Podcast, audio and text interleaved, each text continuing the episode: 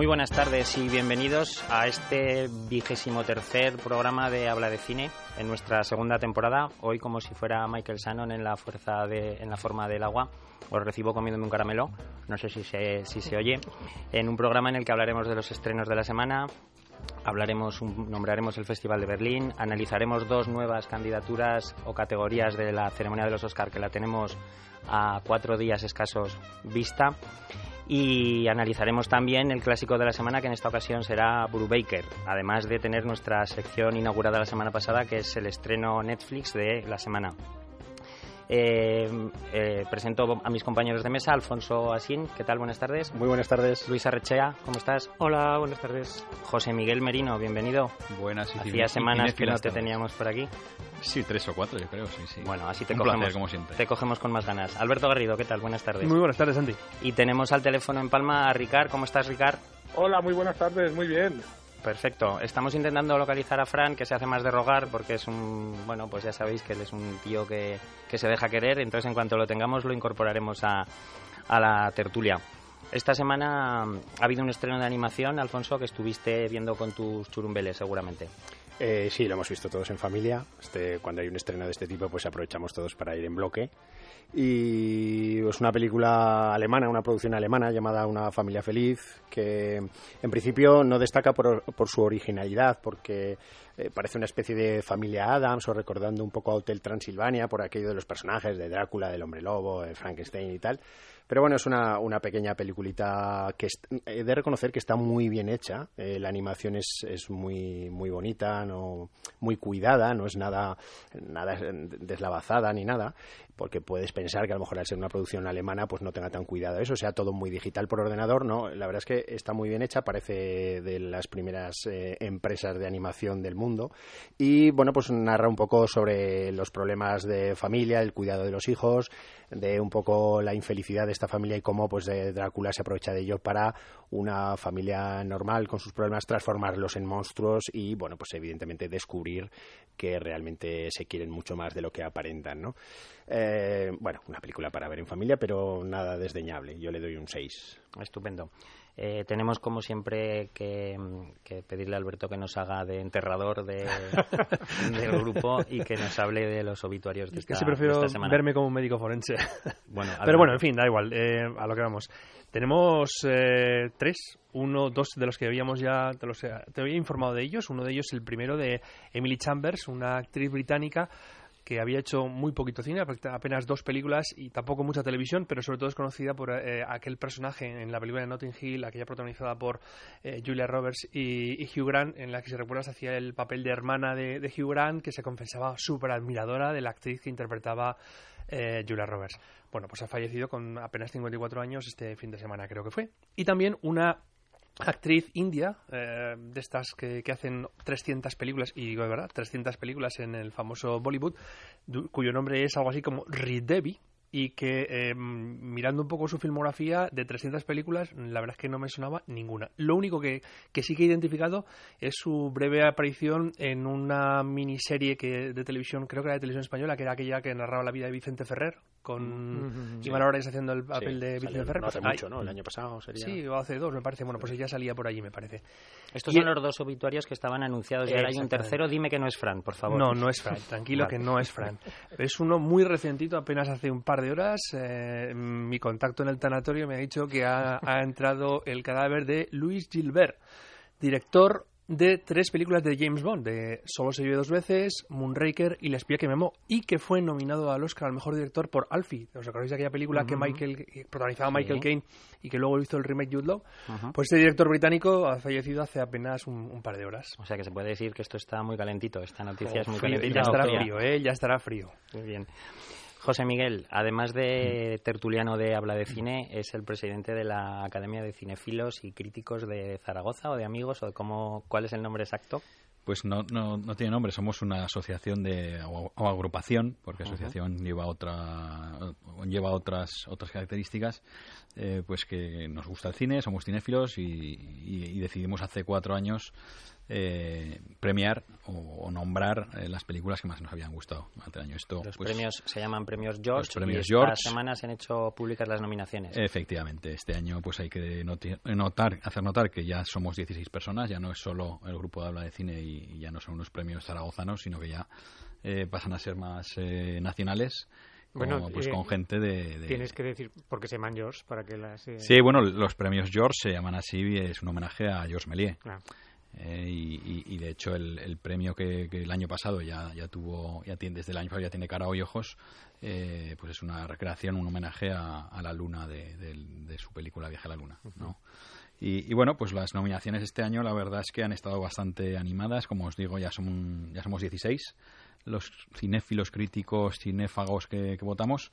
Y, y la película más destacada eh, pues es Tres anuncios en las afueras con, con 10 nominaciones, seguida de Dunkerque y los archivos del Pentágono con 9, es decir que La forma del agua eh, no está en estos premios, dado que su estreno en España ha sido el 16 de febrero y en estos premios siempre nominamos a películas que se estrenan desde el primer fin de semana de febrero hasta el primer fin de semana de febrero del, del siguiente para un poco igualar las, las películas con, con la temporada de premios eh, americana. Eh, destacar también, pues por ejemplo, eh, Coco, que se han metido en las cinco películas finalistas a mejor película, aparte de mejor animación y, mejor canción, que 80 títulos han sido nombrados para, para ser mejor película, de los cuales pues este año eh, tan solo cinco han entrado en esa fina, en ese, en ese quinteto finalista. Eh, otras nominaciones destacadas pues para películas españolas también, como La llamada, eh, Perfectos desconocidos, que tiene posibilidades, yo creo, para, para llevarse el premio a mejor reparto. El autor, con actor, actor y actriz secundaria, para Javier Gutiérrez y Adelfa, Adela, Adelfa. Adelfa Calvo, perdón. Y bueno, pues también comentar, eh, otra cosa que quería era eh, pues la gran cantidad de películas que se han quedado fuera de ninguna nominación, entre las 44 que, que finalmente han sido han mojado alguna nominación, pues hay películas que se han quedado siempre ahí en el límite, como Ghost Story, Para Alegría de, de Fran, El Viajante, Fe de Ratas de Netflix, pues eh, ha, ha tenido muchísimos muchos votos, El pero, pero no ha llegado sagrado creo que también se ha quedado. se ha quedado fuera en película, pero sin embargo está, tiene tres nominaciones. Eh, Está en mejor actor secundario, en, en mejor guion, si no recuerdo mal, y, y en mejor fotografía. Y película, euro- película europea. O película europea, sí, no, no fotografía, perdón. El día. Eh, Logan, Día de Patriotas, bueno, hay una serie de películas que, que pues, se han quedado ahí eh, con muchos votos, pero... El día sí. 8 de marzo serán. En principio, los sí, efectivamente. Ahora, pues desde la fecha de la nominación, los, los, los eh, votantes tienen dos semanas prácticamente para, para votar a esas películas finalistas eh, por un sistema de, de, de- de la que más me gusta a la que menos, con lo cual, pues todas películas tienen votos eh, y gana, pues al final la que más, la que más votos tenga. Eh, y el día 8 de marzo, eh, adiós mediante, pues serán públicas los, los premios. Con lo cual, en el programa número 25, para conmemorar las bodas de plata de esta temporada, haremos públicas Sí. en el podcast Sí, nuestros los correcto. resultados. Además, esta semana hemos lanzado también página Twitter, eh, o sea, cuenta en Twitter, arroba premios George, George, con S, Georges. Georges, ¿vale? y también la página web. Estupendo, pues seguiremos informando de, de estos premios. Vamos a, los estrenos ya de la semana y empezamos, Luis, con Lady Bird, una de las películas que está en la carrera de los Oscars del próximo fin de semana. Sí, sí, con esta película ya hemos hecho los deberes. Es la última que quedaba para ver las nueve. Y para so- mi sorpresa, que yo ya la iba a poner la última, pero no, no va a ser así porque me ha gustado más de lo que esperaba. Dirigida por eh, la primera película dirigida en solitario por Greta Gerwig, que es la a mi enemiga de, muchos cinéfilos, odiada y amada a partes, partes iguales. Y bueno, pues cuenta la historia em, muy autobiográfica de, de una chica que vive en la ciudad californiana de Sacramento, que no solo era la ciudad donde vivían los Bradford, los, la familia de Conocho Basta, los que lo hubieran visto en los 70, sino que también es la ciudad natal de Greta Gerwig, ¿no? Cuenta la historia de Christine, una chica pues que tiene un poco infular de ser distinta a las demás, pero vamos, que, que cae en los tópicos de todos los adolescentes. Y a un año de abandonar un poco el nido, camino de la universidad, pues eh, afronta su, su último curso escolar Y, eh, bueno, pues le van a pasarle todas las cosas que pasan a, las chicas de su edad. Es curioso porque em, lo que consigue Greta Gerwig es vendernos lo mismo, lo que hemos visto ya muchas veces, pero pero de manera distinta con un, con un soplo un soplo de aire fresco, ¿no? Con una dirección muy ágil, eh, no reparar en los acontecimientos más de lo necesario y sobre todo humanizando muchos a los personajes. La verdad es que mm, me ha gustado ver adolescentes creíbles que no sean cargantes. Eh, la protagonista pues cumple un poco con el decálogo de toda buena adolescente, pues enamorarse de la persona equivocada, o coger una borrachera, aprender a conducir o sea, todas las, las cosas que se hacen a, los 18, a los 17. Eh, destaca sobre todo en la película las relaciones de Christine con, con, con, su, con su madre. Su madre, una mujer que, que tiene que afrontar un poco el, la crisis económica para poder dar a sus hijos lo que, lo que ellos piden, ¿no? Entonces, es muy típico en Estados Unidos además que siempre se ve como el país de los sueños pero que muchos muchos americanos tienen que, tener dos trabajos para poder sobrevivir que es lo que lo que hace esta mujer no entonces las discusiones y las reconciliaciones de, madre e hija son continuas pero son creíbles y muy muy emotivas. También eh, destaca un poco el, el entorno en el que se educa esta chica. Es un colegio católico. Hace unas semanas veíamos un colegio católico americano en la película de Clint Eastwood Ah, para mí este colegio me parece más creíble, más positivo, porque por lo menos hay una intención de educar y de estimular al alumno, no como aquella en la película de Eastwood que me parecía muy tópico. Y sobre todo la película pues se destaca por la actuación de, dos actrices, y Ronan, que consigue su tercera nominación al Oscar con 23 años y que, y que se hace querer la película y Lori Metcalf, que consigue su primera nominación al Oscar, que puede ganar con permiso de Alison Jenny, que hablaremos luego de ella. Y entre los secundarios, pues descubrir a, dos actores que, que están en, colados, en, metidos en, en, una de las nueve películas, en dos de las nueve películas nominadas, como es Lucas Hedges, que salen tres anuncios en las afueras, y Timothy Chalamet, que protagoniza Call Me By Your Name. Yo creo que ha sido que es una, un estimulante ópera prima, hora y media que se ve que se ve con agrado, que a mí me, me llegó a pesar de eso de ver más de lo mismo, pero pero creo que es una, un buen comienzo. Ricardo, ¿tu opinión? Sí, estoy bastante de acuerdo con lo que ha dicho Luis. Añadir que también el padre, el, actor que hace de padre, que es Tracy, Tracy Lett, también sale en los archivos del Pentágono. o sea que, que, todo, todo se va uniendo en estas, estas nueve películas. Estoy de acuerdo. A mí me gustó bastante. Ah, me parece que es una película que cuenta, como dice Luis, cosas que ya hemos visto en otras películas, en series de televisión, cosas que no parecen muy trascendentales. Sin embargo, lo hace con un encanto que a mí realmente me atrapó y me gustó bastante la película. Me gustó mucho la interpretación de Saoirse, nuestra querida amiga Saoirse Ronan, y me gustó muchísimo la interpretación de Laurie Metcalf, la que hace de madre.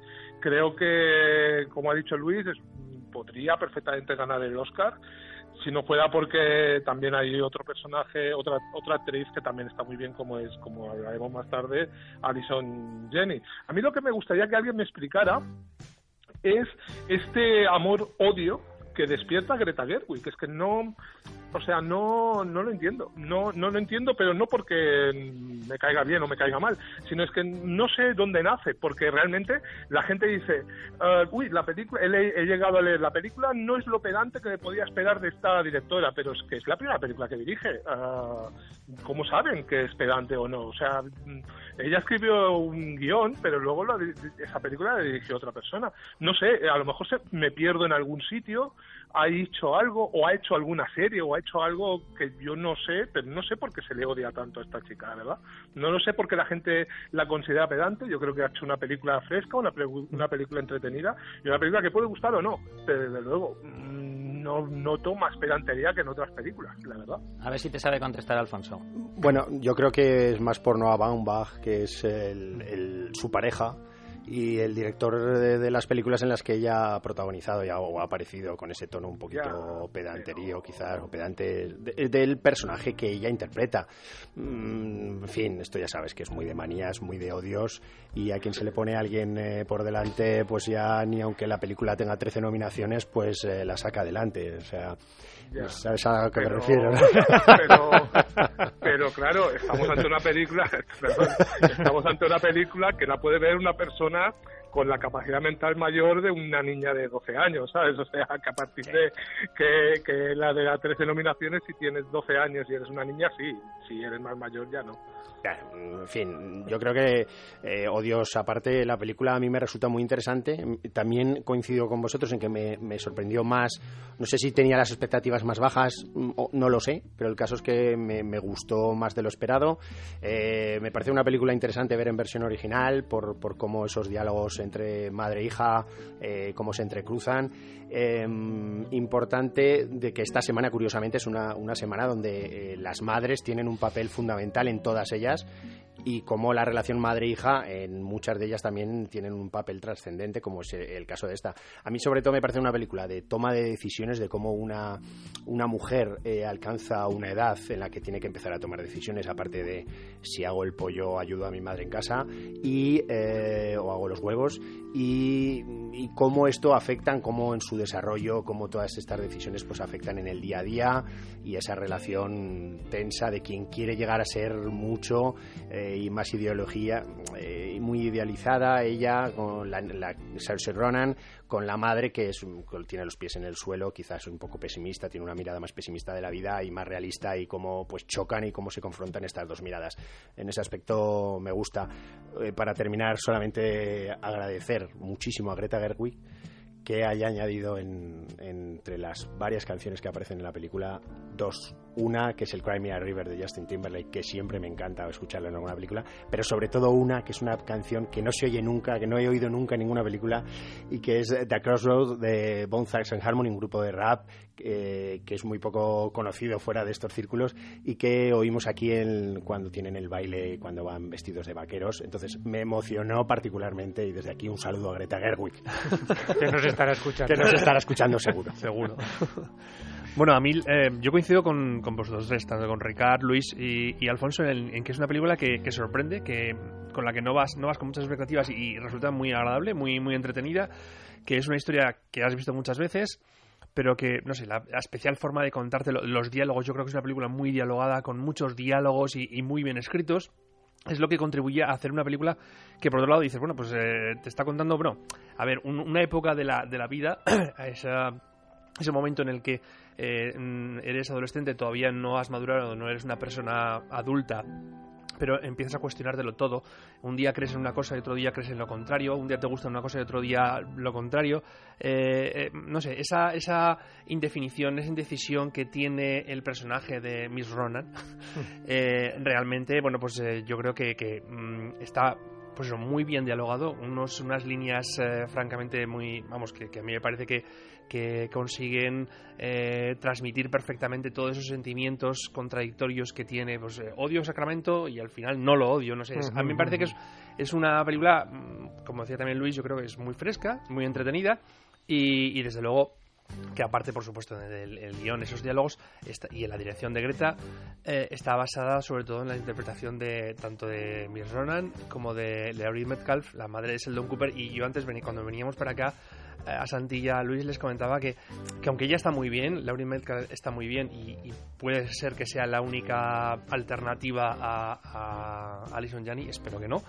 Eh, realmente hay veces que, estoy viendo a la madre de Sheldon Cooper. no, no, puedo evitarlo y eso que no se parece en el personaje, pero no sé si es el peinado o que, tampoco la han caracterizado mucho, ¿no? Es simplemente una madre y, ya está, ¿no? Bueno, una, como decía también yo creo que, que Alfonso, eh, esta semana nos han llegado dos películas eh, con historias de relaciones entre madres e hijas, pero son tan diferentes, son tan diferentes la, la relación, y luego hablaremos de ello, la relación venenosa que tienen eh, Tonya Harding y su madre, tan diferente a la que tienen... Eh, pues los personajes Lady Bird y su y su madre que, vamos es, es, muy bonito ver una y después la otra por el contraste no emocional la importancia que, tiene lo que has mamado eso es exactamente en tu, exactamente tu crecimiento personal eso es Francisco Camacho Córdoba buenas tardes lo primero Buenas tardes. ¿A quién se le ocurre llamar a esta hora? Bueno, a ti. ¿A quién se le va a ocurrir? Solamente a mí, Fran, y lo hago porque sé que te gusta. Sí, porque llegas... estoy durmiendo la siesta. Pues eh, llegas a tiempo de cerrar la película Lady Bird.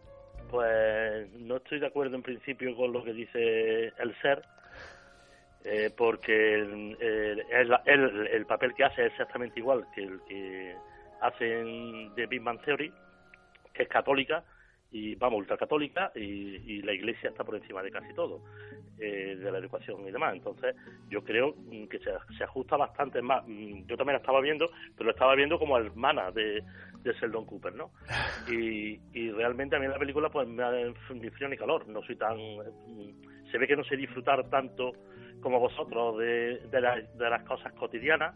Para mí las cosas cotidianas, pues yo prefiero una cervecita bien fresquita que ver esto es una cosa que he visto 700 veces no no me no me llena tanto no el personaje porque al final como como bien habéis dicho es una historia que ya hemos visto varias veces entonces tu nota entonces Fran eh, está bien un cinco y medio. Ricard un 8 siete y medio. Siete y medio. 8 para cerrar este primer bloque de estrenos eh, hablaremos de... Una, Perdona, voy a hacer una puntualización. Me parece súper siniestro ¿eh? Que a las dos horas sepamos que se ha muerto un tío relacionado con el cine. Eso ya, ya, me parece, ya no es siniestro. O sea, eso ya, yo es que mm, me bajo del mundo. O sea, si llaman al ser para decirle que hace dos horas se ha muerto un tío en Inglaterra, em, empiezo, empiezo a entrar en modo pánico.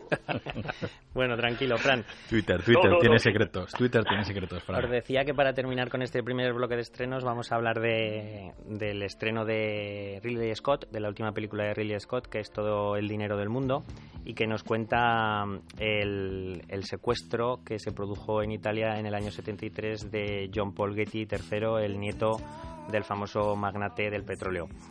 Em, yo creo que es una película que, que, se queda a medias de casi todo. Es un, es un thriller que no genera ninguna tensión, una película eh, en la que en algún momento te tendrían que transmitir sufrimiento y no te transmiten ninguno. Yo personalmente tuve empatía cero con todos los personajes. Eh, Mark Wahlberg se supone que es un exmarine o, o un profesional de, de la Guardia de Seguridad de los cuerpos de seguridad que tendría que ser un tío duro que tendría que estar repartiendo estopa y me parece bastante moñas. El chaval que interpreta el papel del, del chico secuestrado me parece un crío mm, muy plano que no transmite absolutamente nada, no te da ninguna pena en ningún momento.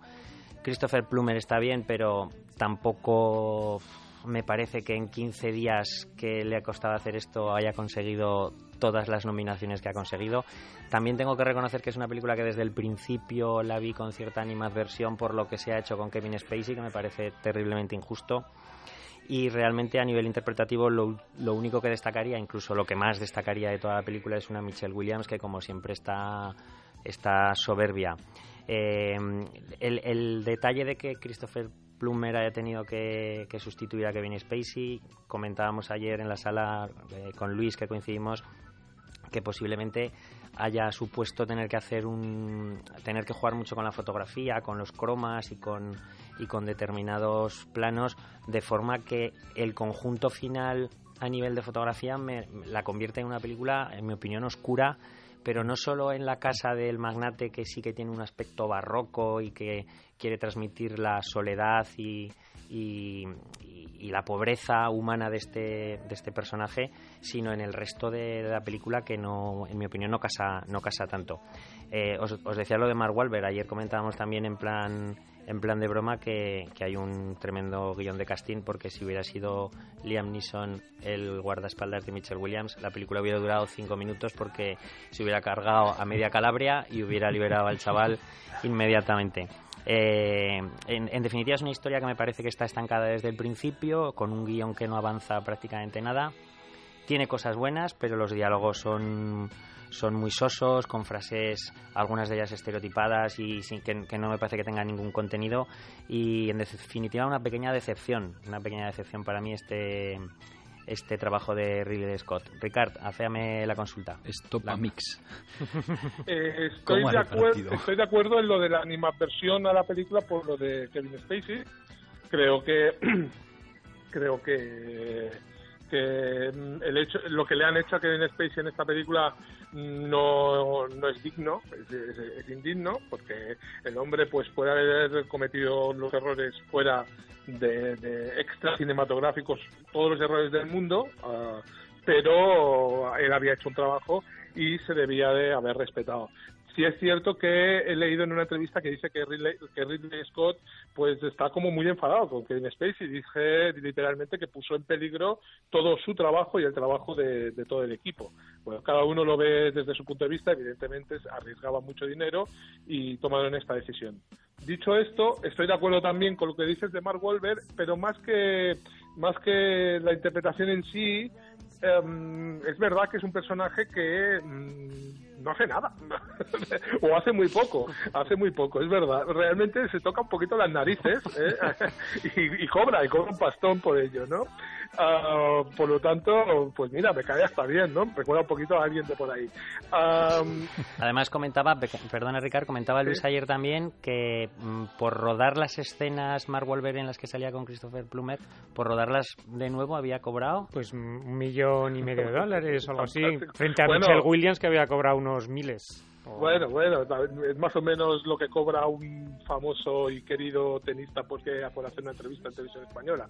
Pero bueno, uh, lo que voy a decir, es, digo, todo lo demás eh, no estoy de acuerdo. A mí la película sí que me gustó, me gustó ah. bastante, sí que me atrapó y sí que me gusta, a pesar de todo, me gusta muchísimo la interpretación de Christopher Plummer, me gusta muchísimo.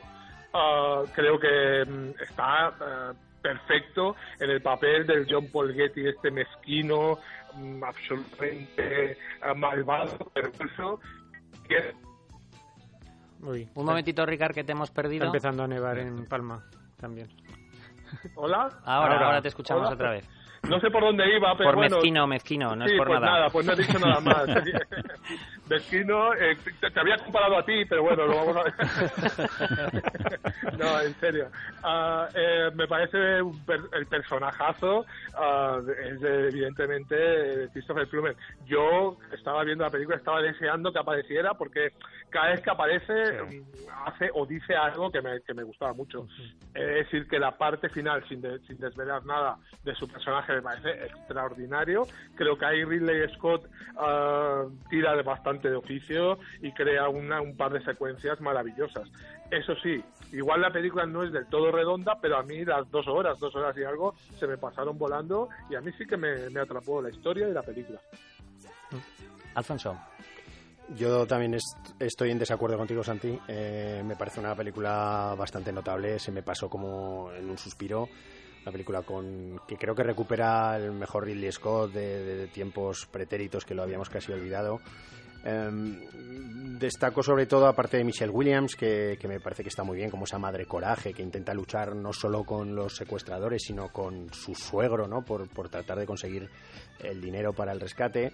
Eh, me encanta Romain Duris, Romain Duris, que es el que hace un poco del enlace ahí, el de la mafia calabresa, este, este actor que entre otros ha trabajado con, con Oson y sobre todo también la banda sonora con varios temas muy populares de los años 70. A mí la recreación me encanta, no estoy nada de acuerdo en el tema de la fotografía, me parece que destaca sobre todo eh, todo alrededor del personaje de Paul Getty, de Christopher Plummer, pues eh, el que sea todo muy sombrío, el que haya poca luz, porque pues es un personaje absolutamente siniestro y que, bueno, pues da miedo. La actuación, además de Christopher Plummer, me parece que no se puede hacer mejor en tan poco tiempo. O sea, me parece que eh, creo que era un personaje perfecto para él, que por cosas del casting finalmente fue a parar a, manos de Kevin Spacey y que por el destino pues ha vuelto a, a, parar a él. ¿eh?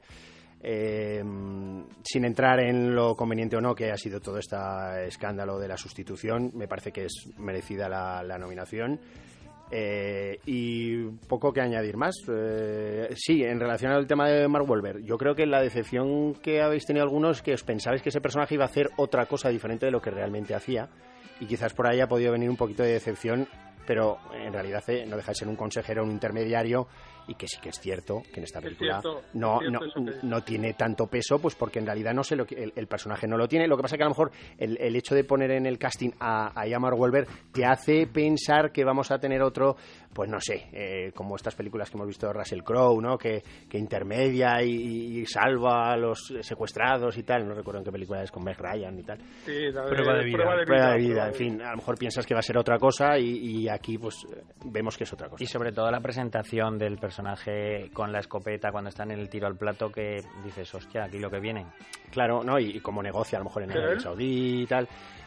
Yo lo que creo es que además tampoco ha habido tanto trabajo de, cromas en el sentido de que quitando un poco la escena esta inicial de cuando está en Arabia Saudí, que esa no la han podido volver a filmar, a irse a Arabia Saudí a filmar, o a donde lo hayan filmado. Jordania. Jordania. eh, eh, sí se ve ahí el trabajo de sustitución del rostro de, Kevin Spacey por el de, Plummer. en el resto lo volvió a filmar y excepto una escena que sale de espaldas y que apenas se aprecia, eh, todo está trabajado por Christopher Plummer. Entonces yo tampoco ahí veo un exceso de croma en ningún sentido. Así que se puede achacar a lo mejor que está un poco eh, la historia no sucedió tal cual y está todo un poco pues llevado al extremo pues para hacerlo cinematográfico, pero bueno, pero en ese sentido a mí me parece una muy buena película. No me extraña que me hayáis llevado a la contraria Ricard y Alfonso porque ya lo hizo Luis ayer, o sea que venía venía preparado, venía preparado para Estando tan cerca como dos cuatro ojos pueden ver cosas distintas, ¿no? A mí también me gusta mucho la película, sobre todo porque yo recuerdo de mi infancia el, el suceso y la famosa foto del nieto que, que, publicó hasta la revista Hola, que compra mi abuela y que, a mí me, impactó, como creo que era, pues ver, esa imagen, ¿no? Entonces, eh, me gusta la dirección de Ridley Scott, me gustan mucho esas fotos con el croma, me parecen muy, muy kitsch, ¿no? Y, y, creo que hace, yo es uno de los mejores trabajos, ¿no? Que de los últimos, de los últimos años a pesar de, que yo también estaba muy enfadado por lo de Kevin Spacey, incluso se me pasó por la cabeza el hacerle boicot y no ver la película, es que ahora me tengo que poner de rodillas con Christopher Plummer. O sea, que en tres semanas haya hecho esto y que transmita lo que transmite, que, es un personaje de, una creación que te transmite tal, tal, tal miedo, porque es un, es un tío que se cree un emperador romano, todo el rato citando, eh, citando como si fuera un pues eh, me parece una gran creación para una persona de, de, a más de 89 años que no me importaría que ganara el Oscar, pero bueno, eh, eso sería la sorpresa de la noche, ¿no? Y, me, da pena que Michelle Williams no esté candidata, porque me, gusta mucho su papel y creo que, que, envuelve la película, ¿no? Una, una pregunta os iba a hacer, ¿quién es, quién es más prisionero aquí? ¿El nieto o el...? Sí, bueno. Creo que deja también un discurso ahí. O el abuelo. El, abuelo que parece el señor Barnes de los Simpsons, por cierto. El abuelo es un, el abuelo es un personaje oscuro y es un pobre hombre. Dentro de su riqueza es, un, es una de las personas más pobres del mundo. que yo creo que el otro, otro de los mensajes que manda es que la familia, digamos los descendientes de este hombre, mm. son más pobres que la gente que no tiene dinero realmente, si tú te fijas, esta gente, eh, pudiendo tenerlo todo, no tienen nada. O sea, es más, les genera un problema serio. Eh, realmente yo creo que ahí hay una, una buena y lo que vosotros decís no sé es que no he, no he, reconocido la voz del que ha hecho la pregunta de, de quién es más, prisionero. Alfonso. Alfonso. Pues yo también me, gusta esa pregunta porque realmente es, mm, te lo planteas no realmente eh, quién es peor quién es peor el chaval o el, o el abuelo porque está este hombre está enfermísimo. Eh, lo que tiene para, que no vamos a decir qué es pero lo que tiene en su casa para las por si las visitas tienen que hacer algo, uh, que lo paguen. Que es real. que, es real, que es real, que, es real del personaje, realmente ya te indica el nivel de... y la fiscalidad. ¿eh? La fiscalidad, de eso. momentos es que es algo... De todas maneras, yo tengo que reconocer que a mí, ya, yo debo ser mala persona, pero a mí me, me hace gracia. O sea, yo veía la película y cada vez, cada vez que salía una perrería del hombre este, porque hay miles de perrerías de este tío, yo sonreía, me hacía gracia. Incluso alguna una vez en el cine que había bastante gente, mm, hice una media carcajada yo solo y me sentí mal. se apartaron, se apartaron de alrededor tuyo todos, ¿no? Como me estabais criticando, ha habido un momento que me he desconectado y no sé si habéis hablado de Timothy Hilton, que ah, tiene un papel casi reconocible. Casi, bueno, está eh, bien, es un papel muy breve, muy breve, pero hace gracia su, su aparición. Bueno, para mí es un cinco y medio. Yo un 8. Yo un siete y medio. Ricard. Yo un 8. Muy bien, pues me quedo una vez más solo, cosa que, me encanta. Eh, vamos a pasar a, analizar un par de categorías más de los premios Oscar, pero antes, si queréis, eh, hacemos una breve mención al Festival de, de Berlín. Alfonso, creo que tenías preparado algún comentario. Sí, nada, decir que ha ganado el Oso de Oro a Mejor Película en Berlín eh, la película Touch Me Not de Adin Pintili, que es una nueva propuesta del cine rumano que, está en auge y esta nueva ola de cine rumano que desde los últimos 10 años está llegando. Eh, el Oso de Plata, el Gran Premio del Jurado para Mug, una película polaca de una directora que no voy a, no voy a pronunciar. Eh, por otro lado tenemos el, el, Oso de Plata, Premio Especial del Jurado para Las Herederas, Oso de Plata, mejor director para Wes Anderson por Isla de Perros. Y luego tenemos el mejor actor y mejor actriz, pues que en este caso ha ido para el mejor actor para Anthony Bajon por su, trabajo en Le Prière de The Prayer eh, y el Oso de Plata para Mejor Actriz para eh, Ana Brun eh, por Las Herederas, una película que si no me equivoco es paraguaya, creo. ¿Es la que ¿Es la que ha metido dinero Almodóvar o Desconozco. es que había una pero no sé si está así. Yo según he leído la ganadora, la película rumana, es infumable, ¿eh? pero, pero, es que me parece que no es ni una película al uso, ¿eh? por decirlo de alguna manera. Empieza a ser esto habitual en, en, los, en los festivales. Vámonos con las categorías que nos quedan para, para afrontar la última semana pre-Oscars y con la banda sonora de fondo de La forma del agua de Alexander Desplat, que es una de las nominadas y que hemos estado escuchando durante todas estas semanas. Empezamos por, el, por la categoría de Mejor Actriz de Reparto. Os recuerdo las nominadas para que os posicionéis Está Mary G. Blige por Madbound, eh, Alison Jenny por Yo Toña, eh, Leslie Manville por El Hilo Invisible, Lori Metcalf por Lady Bird, de la que hemos estado hablando hace un ratito, y Octavia Spencer por La Forma del Agua. ¿Veis alguna favorita? Sí, Alison Jenny, vamos, yo creo que aquí... Eh, lleva la carrera perfecta, ¿no? Unanimidad. Sí, sí, sí. El Globo, el BAFTA, el Critics' Choice y el premio del SAG, ¿no? O sea, que lo ha ganado todo. Sí. Bueno, pero también veníamos comentando en el coche que alguna de las cuatro, a, todos nos da en la nariz que alguna de las cuatro categorías de interpretación va a dar alguna sorpresa. Y los secundarios suelen A mí siempre me, da que es en la actriz secundaria, es la, cruz que tengo. Yo, de, también lo decíamos antes, de que en el caso de que no se lo den a, Alison Janney, yo creo que la mejor de todas ellas es, es Laurie Metcalf. Eh, Octavia Spencer, bueno, pues es, es más de lo mismo. Mary Clay tampoco me gustó mucho. Y Leslie Manville está muy bien, pero yo creo que está mejor, francamente, Laurie Metcalf. yo pues creo que la gran, su gran rival sería Laurie Metcalf. El problema es eso, que hace un papel de madre que, que está muy bien, pero que a lo mejor no tiene una brillantez, o sea, no tiene momentos para brillar como puede tener, por ejemplo, el de... No tiene la frase de ni, esta es la que gana el Oscar, ¿no? Ni el ser una borde como es la... un monstruo como es la madre de... Ni la frase, ni, la frase, el, momento ese de... Ni la fotografía incluso, ¿eh? Porque el personaje de Alison Jenny... Eh, cómo está recreado, eh, con esas gafas, incluso luego con el oxígeno. Claro, sí, es lo que decía antes, que, que el, eh, eh Lori Metcalf no tiene ningún tipo de caracterización. O sea, tú la ves ahí, la ves en. Comprando el pan. Ah. y, es prácticamente lo mismo, ¿no? Entonces. Pero eso es muy. para mí es muy meritorio. Sí, sí, no, por supuesto, por supuesto. porque realmente, y yo siendo muy fan de Addison pero mucho porque es mi querida CJ, CJ de, del ala oeste entonces y, y reconociéndole eh, una, una grandísima interpretación pero claro ella tiene tiene armas ¿no? Eh, tiene tiene es más caramelo exacto tiene un el, mismo personaje o las mismas líneas de diálogo son mucho más ah, llamativas, mm. o, ya no sé si mejores, pero sí que llaman más la atención ah, y tiene más armas para y la, el aspecto físico es muy peculiar, el personaje y tal. En cambio, Laurie mechas es más normal. Yo siempre eh, comparo, por ejemplo, cuando compitieron Anthony Hawkins y Nick Nolte, Anthony Hawkins por, por el Silencio de los Correos y Nick Nolte por el Príncipe de las Mareas. Evidentemente, eh, los dos lo hacían extraordinariamente bien, lo que Anthony Hawkins era mucho más llamativo. ¿Por qué? Porque el personaje era más llamativo, pero Nick Nolte tenía mucho más, un abanico más grande de registros en la, en la interpretación. Por eso, esto no es fútbol, no es tenis, no es un deporte donde gana el que mete más goles o el que hace más puntos. Esto mm, depende, es muy, muy subjetivo y muy relativo. Evidentemente, Alison Jenny, yo me gustaría mucho que ganara, pero si ganara el Laurie Metcalf o o Leslie Manville, que también tiene más armas que, que Laurie, ah, creo que yo estaría contento con cualquiera de las tres. Fíjate que hasta eso hasta lo suscribo yo, Ricard, que no me importaría que ganara Leslie Manville, no, no lo vería feo. No, no, la verdad es que no, pero yo creo sinceramente ¿eh?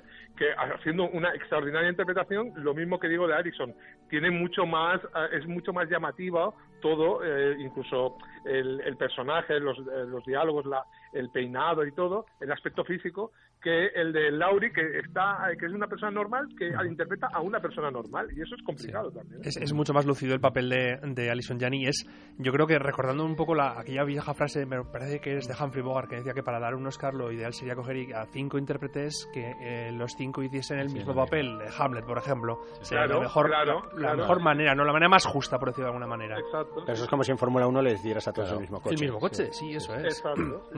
Es que además los personajes siniestros dan más juego. que, los de buena persona. O, tienen más matices y la gente les engancha más. Se recuerda más. El personaje de. Mm. tiene más escenas. Hombre, y Alison Jenny, también tiene, también tiene mucho peso específico. Pues es una mujer que ha ganado 7 Emmys. Entre el ala oeste de la Casa Blanca y Mom ha ganado 7 Emmys. Eh, y tiene. Laurie Metcalf me parece que era la primera película que hacía en 10 años o algo así. O sea que. Sí, que aunque también tiene recorrido de televisión Perdona, perdona. No, sí, que aunque tiene también recorrido en televisión, pero no tiene tanto peso específico dentro de la industria como Alison Jenny, que es una, una actriz de esas que es una secundaria, que le llaman para cualquier papel que hace falta una secundaria, ahí está Alison Jenny presta dispuesta, ¿no? Ok, iba a decir que, que la nominación ya es un premio también, ¿no? Hemos hablado muchas veces de estas películas, que ya la nominación es un premio, pues para Laurie Metcalf el estar ahí también es... Eh, Creo que las cinco es la primera nominación, excepto en el caso de Octavia Spencer, pero las otras cuatro, las que estamos hablando, sí, Spencer tiene un bono, tiene un bono de cinco, le queda... Oye, y si gana Alison, ¿es cierto que va a hacer el baile del chacal? Hombre, me gustaría muchísimo, ¿eh? Sería, sería bien. Yo, eh, bueno, ya hablamos en su momento que Mary J. Blige, no, a mí personalmente me gusta más su canción que por la película más que por su interpretación. y, y decir que que se me ha ido. No sé qué quería decir. Alguna trola. No debía ser demasiado importante. Pues ya te cubro, ya te cubro yo diciendo y corroborando lo que ha dicho Luis antes, que echamos de menos en esta categoría a Michelle Williams. O bueno, principal. En principal. Yo la metería aquí. Yo la metería en secundaria. No, tiene, más, tiene más papel. Pues yo la metería en secundaria y ganaría. Así vemos que no te has enterado de nada de la película. es, que deja, Pero podríamos, meter, podríamos meter a Vicky Cripps. A Vicky Crips en principal. principal. Ya, pero yo ah, no, secundaria. Yo la secundaria, sí. Bueno, el premio gordo de la noche será para la mejor película, que recuerdo rápidamente las nueve nominadas, son Call Me By Your Name, El Instante Más Oscuro, Dunkerque, Déjame Salir, Lady Bird, El Hilo Invisible, Los Archivos del Pentágono, La Forma del Agua y tres anuncios en las afueras. En principio parece que la carrera final eh, la van a competir La Forma del Agua y tres anuncios en las afueras. Pero con el tema del voto preferencial, Guillermo, al que mandamos un abrazo porque hoy no nos ha podido acompañar, nos comentaba que él apostaría como segunda opción, si no es tres anuncios en las afueras, por Déjame salir. La veo complicada. ¿eh? Complicado, ¿no? Pues yo estoy de acuerdo con Guillermo. Fíjate. Sí, yo estoy de acuerdo con Guillermo. Ah, nosotros vemos Déjame salir de una manera muy distinta a cómo se ve en Estados Unidos. Mm, se le está a ver y sigo pensando que tres anuncios en las afueras es la máxima favorita pero si hay alguna que le pueda hacer eh, dar la sorpresa hacer el Moonlight yo creo que es déjame salir y yo incluso abriría un poquito de abanico a Call Me By Your Name aunque menos eh pero yo creo que déjame salir eh, tiene un 1%. Y a, la, y a la mejor película del año no le dais ninguna opción, ¿no? Entiendo. Dunkerque a Dunkerque. No. Eso, eso te iba a decir. Ah, Estoy yo, yo, te voy a, yo te voy a decir una cosa, uh, José, Sí. Yo, mi, mi, la, de las cuatro películas preferidas mías, tres no tienen ni la más mínima opción. O sea, y, una de, ellas es Dunkerque. una de ellas es Dunkerque. Sí, sí, sí. No, la verdad es que sí, el, el, el antinolanismo de, la academia creo que se volverá a, hacer patente aquí. Un año más. Yo estoy a favor de que no gane ya nada, ¿eh? O sea, que ya forme a pasar. Bueno, si gana mejor película no pasa nada, ¿no? Es el nuevo Hitchcock, ¿no? que una cosa, hemos explicado cómo funciona el, el voto preferencial. No, no lo hemos explicado, pero si quieres. No, Ricard, que lo O Ricard. Bueno, el voto preferencial se les da a los, a los académicos que hagan, digamos, eh, que ordenen de, la, película que más les ha gustado a la que menos. Entonces, si una de, si una consigue el, el 50% más uno de los votos, ah, la mitad más uno de los votos, esa película automáticamente es la ganadora. Mm. Si esto no sucede, que es difícil que suceda, porque tiene que ser una película, se elimina la última y, toda, y todos los académicos que han votado esa película que se ha eliminado, pues se, eh, se coloca en primera posición que habían elegido en segunda. No sé si, si, está, si lo estoy explicando bien. Yo creo es un poco como las Olimpiadas, ¿no? Eh, van eliminando la última hasta que la... Lo cual nos indica que seguramente el Oscar Mejor Película la ganará a la chica esta que levanta peso española, que siempre acaba ganando la medalla de oro porque eliminan a las otras. Lidia Valentín, ¿no? Lidia Valentín, exacto. No. Entonces, y así hasta que llega a una película que consigue, digamos, la, el consenso, las votaciones o sea, los, el número de votos. La mitad más uno. La mitad más uno para. en el caso, la duda que me queda a mí, en el caso de que sean, por ejemplo, 8.000, que era el ejemplo con el que trabajábamos el otro día, en, la primera, en la primera vuelta, por decirlo de alguna forma, para ganar una película tendría que tener 4.001. Correcto. Si no los tiene, se anulan las del último y entonces, ¿en la segunda vuelta debería de tener la ganadora también 4001 o se descuentan los votos que ha tenido? No, no es lo que te acabo de decir. La que han es, si, todos los que han votado esa película eliminada como primera opción, se quita la primera opción de esos listados, de esas personas, y su segundo voto pasa a ser su primer voto. Con lo cual siempre tiene que ganar la de 4001. Siempre, la de 4001, siempre tiene que ganar con, con el 50% más uno de, de los votos. Los académicos siguen siendo los mismos. Sí, por lo tanto, solo han votado una vez. Las películas que tienen odios, es decir, que pasa a ser en, los ocho, en las últimas, esas son las que se quedan muchas veces. Sin embargo, las que a todo el mundo gusta, pero a lo mejor no la colocan en la primera, pero si la segunda o la tercera, con este tipo de cosas, pues terminan siendo las que Esto ganan. muchas películas medianías, pero, aquí la hay, Aquí hay una cosa muy interesante que es que mm, a veces nos confundimos y pensamos que un, por ser de un tipo o de otro de película puede gustar más o menos, y es mentira.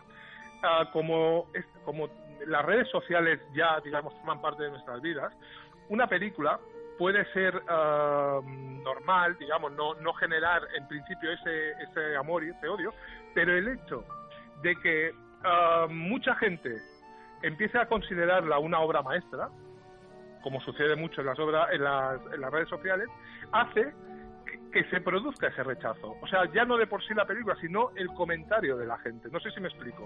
Los, extremos, quiero decir, ¿no? Las películas que ganan, igual no, no es que sean mediocres porque sean mediocres, sino son las películas que pasan más desapercibidas últimamente. la Moonlight no la, no la vio tanta gente, no, no, no generó tanto comentario. la de la, Spotlight, lo mismo. Eran películas que pasaban más desapercibidas que El Renacido, que La La Land, que este año puede ser eh, La Forma del Agua generan un, un, rechazo el hecho de que mucha gente en un principio las considere eh, geniales. ¿Por qué?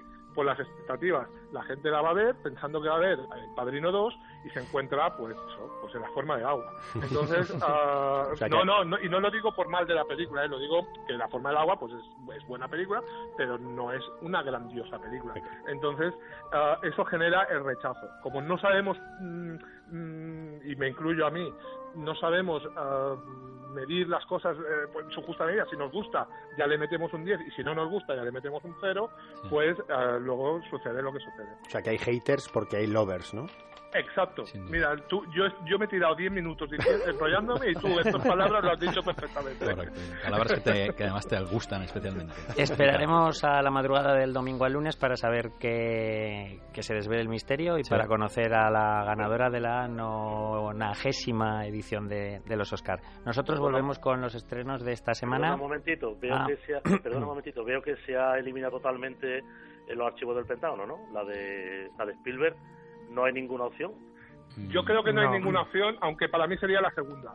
pero o puede, ser la tapada, o puede ser la tapada. Ojalá, ojalá, Fran, ojalá. Dos nominaciones solo pero no tiene, no parece que... Solo está Meryl Streep y Sería una muy tapada, o sea, tendría cuatro mantas y cinco sábanas ahora mismo. Es fácil, es fácil que uno de los motivos por los que no tenga ninguna opción es que sea tu segunda, Ricard. y, si te cuento la primera, que se ha quedado hasta fuera de los jobs... El hilo invisible. es que somos muy exigentes en los jobs. demasiado exigentes, sois demasiado exigentes. Volvamos, volvamos con los estrenos. hay mucho hater, hay mucho hater de PTA. Si fuerais guionistas de la gala, pondríais, le pondríais al que da el Oscar a mejor película que dijera La La Land? Sin duda. Sería un buen golpe, sin duda. Sí, porque ahí no generaría ningún tipo de, problema. ¿Os parece si volvemos a los estrenos? Voy al, por el tercer intento Venga, para que Alberto... Monta sin un gabinete de crisis. Puedo intentarlo. Para que Alberto nos hable de Yotonia y de la interpretación de Alison Jenny que ya hemos comentado hoy. Y de Margot Robbie también. Bueno, Yotonia es un biopic eh, que nos cuenta la, vida de Toria Harding, una patinadora de sobre hielo norteamericana que, bueno, pues sobre todo mm, conoció la cumbre de sus éxitos deportivos allá por eh, finales de los 80 o más bien principios de los 90, entre el 90 y el 94, pero que yo creo que sobre todo es conocida y todo el mundo la conoce por un hecho de estos que dicen mediáticos, ¿no? Y es que eh, en un momento dado mm, fue acusada de haber contratado o haber encargado a unas personas para que hirieran a una rival suya, eh, Nancy Kerrigan, a una rival directa por la clasificación para las Olimpiadas de Lillehammer en, en 1994, me parece que fue, o 92, no, no recuerdo bien. El caso es que eh, esta, esta película, Yotonia, eh, como decía antes, intenta ser un, y, llega a ser un, biopic porque la conocemos desde que es eh, niña hasta eh, prácticamente, bueno, hasta que eh, se retira del mundo del patinaje y se dedica al, boxeo. Y la vamos vamos conociendo su vida a través de entrevistas que, que hacen pues a la propia Tonya Harding, a su madre, que decíamos está interpretada por por Alison Janney, a, pues a, su ex, a un periodista interpretado por uno de los actores favoritos de, Alfonso, Boy Canavale. y, y, bueno, esta especial eh, forma de contar, de contarnos su historia mediante estas entrevistas e incluso a veces los, los, propios personajes en un momento en uno de en, los tramos ficcionados de la película también se dirigen a la propia cámara para eh, saltarse un poco lo que es la, historia o, ese relato que están contando y hablar de su punto de vista de lo que del, hecho no eh, es, es un, montaje que ha sido vamos que está nominado al, Oscar eh, Tatiana Riegel que además si no recuerdo mal ganó el montaje de esta película el premio de los montadores, mm. del gremio de los montadores, pero en, lo que es en comedia. Y, bueno, es una, una, película que nos describe básicamente el, lado oscuro, el, revés del, del, sudamericano, ¿no? Siempre eh, los, los, norteamericanos o, el cine de Hollywood nos ha enseñado cómo eh, las personas que han conseguido el éxito en su carrera profesional eh, o en su vida ha sido a base de mucho esfuerzo, de mucho mm, honor y de mm, siempre aspectos positivos, pero en, en Yotonia nos dicen que, hay un, lado oscuro, hay, hay gente que, para alcanzar el sueño americano lo que hace es atajar, acortar y, emplear otros, otros medios, ¿no? Y luego, aparte de eso, por supuesto, eh, la, la película es una descripción muy certera de, de, lo que es la, la relación entre una de esas madres también muy típicas y muy prototípicas de eh, madres, padres que eh, son excesivamente ambiciosos con sus hijos y piensan que tienen un futuro as del deporte, de la interpretación y, que tienen, vamos, que en definitiva, que tienen una mina de oro con él y le, exigen eh, hasta la extenuación, ¿no?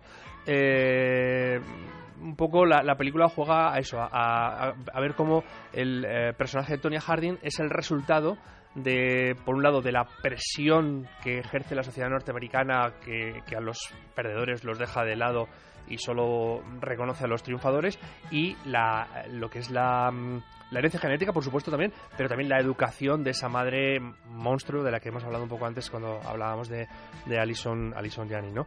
Eh, Margot Robbie está, desde mi punto de vista, también muy bien, está francamente bien porque eh, fíjate que es una, una chica muy guapa y, el, personaje de Tonya Harding, eh, sin ser alguien feo, pero sí que es una belleza un poco, no sé si, si es correcto, el o vulgar, ¿sabes? algo, eh, algo que dices, bueno, pues sí que no es fea, pero no... Y, eso, de alguna manera, también redunda en, en la interpretación que hace ella de pues, una persona, no te voy a decir sin escrúpulos, pero sí pues, que va a lo suyo, muy interesada, y que es lo más alejado a esa idea que podemos tener nosotros de un patinador. Siempre que piensas en el patinaje, piensas en un concepto, pues algo de armonizado, la armonía, el equilibrio, la... no sé si... Bueno, el caso es que ella es todo lo contrario, es alguien caótico, caótico, desequilibrado mentalmente. Eh, bueno, es, es, a mí me parece que es una película muy, muy, muy interesante.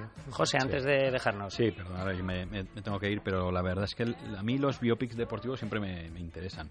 Y este en concreto me, interesaba, entre otras cosas, porque últimamente el patinaje pues está poniéndose de moda también en España eh, y, y, quería, quería verla.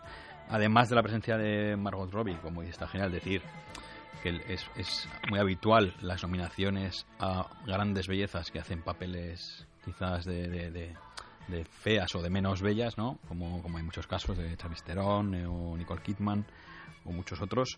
Pero me quedo en, la película me quedo con Alison Jenny, sin duda. Para mí es la, la luz de la película y, y, es lo que lo que más me ha gustado de ella que por otra parte la película en sí pues no me ha finalmente no me resultó demasiado interesante. Me resultó más bien aburridilla. ¿eh? Eh, pero bueno, para gusto de los colores, ¿no? y, bueno, os dejo, ¿eh? que me tengo que ir. y me, Me, último detalle, luego vais a hablar de Brubaker y me, da pena no, no estar, pero sí comentar que después de verla, no sé, 20 años después, me ha recordado muchísimo a El Jefe Infiltrado, ese programa de la sexta. y con eso me despido. Venga, gracias, hasta, la semana que viene. Seguimos con yo, Tonia, y los demás. ¿Algo que añadir o algún comentario breve? Fran. Eh, pues yo, a mí sí me ha gustado. Eh, porque realmente para conocer los entresijos del deporte los tienes que conocer desde dentro. ¿no? Y, y esta, esta película mete la cámara dentro es la primera mujer que consigue hacer un triple salto mortal, un triple y medio, que eso no lo, consiguió nadie, pero no, no caía simpática, no era eh, no era grácil, como habéis dicho antes, y, digamos los trajes se lo hacía ella. No tenía em, el patinaje es un, un deporte caro, un deporte un poquito de élite, y claro, ella no entraba, ella no, no encajaba en, en las piezas, no encajaba en los moldes que, que, se pedía, ¿no? Eh, ella tiene como, bueno, no sé si eso ya lo habrán, me imagino que sí, que ya lo habrán, lo habrán superado, pero ella, como ya te he dicho antes, era eh, la primera mujer que consiguió hacer un triple y medio, ¿no? Eh, pero no tuvo, no tuvo ese, ese, ese aire de cara, no tuvo ese empuje que se necesita muchas veces en el deporte para triunfar. Y, no solo la cultura americana da de, da a los perdedores, aquí también. O sea, en cualquier cultura del mundo solo se habla de los que ganan. Los que pierden pasan a un segundo plano. Eh, yo creo que es una película que a mí me ha gustado un poquito menos de lo que esperaba. Así como en Lady Bird tenía pocas expectativas y me superó, aquí tenía muchas expectativas y la película en el conjunto eh, me parece una buena película, muy bien interpretada, pero me ha dejado un poquito más frío de lo esperado. Eh, destacar únicamente lo ya mencionado, pero sobre todo que eh, Margot Robbie sabe dotar al personaje de esa, sí, decías tú de una belleza, pero yo casi diría rural, ¿no? O, como muy choni. Sí, sí, muy choni de América de los años 80, ¿no? 70, 80, ¿no? Y, y, cómo hacen esas secuencias como cuando mira a cámara, cómo rompen la cuarta pared muchas veces hablando eh, ese montaje. Eso, eso me gusta, ¿no? Como a veces mm, te, rompe un poco el esquema cuando te están contando una historia y de repente el personaje te empieza a hablar a ti, ¿no? Eh, eso me gusta, ¿no? Eh, lo que pasa que yo me quedo demasiado mirando las escenas de patinaje en cómo han sustituido la cara de Margot Robbie por la patinadora. Entonces, hace que me pierda demasiado en, ver esos efectos especiales o cómo lo han hecho y me hace a veces perderme el hilo de lo que estoy viendo, ¿no? Eh, sin eso decir que pobre desgraciada, todo lo que ha padecido por parte de la madre, por parte del novio marido, en fin, la pobre ha tenido para todo, ¿eh? Sí. Ricard. A mí me parece un peliculón. un peliculón, pero por encima de mínimo tres de las que están nominadas al Oscar, entre las que está La forma de agua y Call Me By Your Name. Ah, me gustó muchísimo, más allá de lo que ya hemos hablado de Alison Janet, que es extraordinaria, ah, me gusta mucho cómo lo hace Margot Robin, uh, o Robbie, Mm, creo que la denuncia también que hace del elitismo que hay en según qué tipo de deporte es eh, muy sí, eso es lo más llamativo y eh, me gusta que no se hayan centrado en el hecho que todo el mundo conoce eh, el hecho famoso el hecho llamativo sino se han centrado en el guion en explicarnos cómo llega esta chica a bueno llega a esta situación. Realmente lo más importante de esta película es eh, el previo a lo que al hecho llamativo más que el hecho llamativo. Y sinceramente también me gusta mucho que una vez has visto la película no te queda claro que realmente las mm. cosas sucedieran como, como suceden porque durante toda la película el personaje de Tonia mm, dice todo el tiempo cuando pasa algo dice no era no fue culpa mía esto no es culpa mía es una chica que no asume nunca que en la película que tiene la culpa de nada. Y entonces en la historia básicamente a pesar de que hay varios varios ah, narradores básicamente tú estás viendo lo que cuenta ella. Y a lo mejor te está contando una mentira.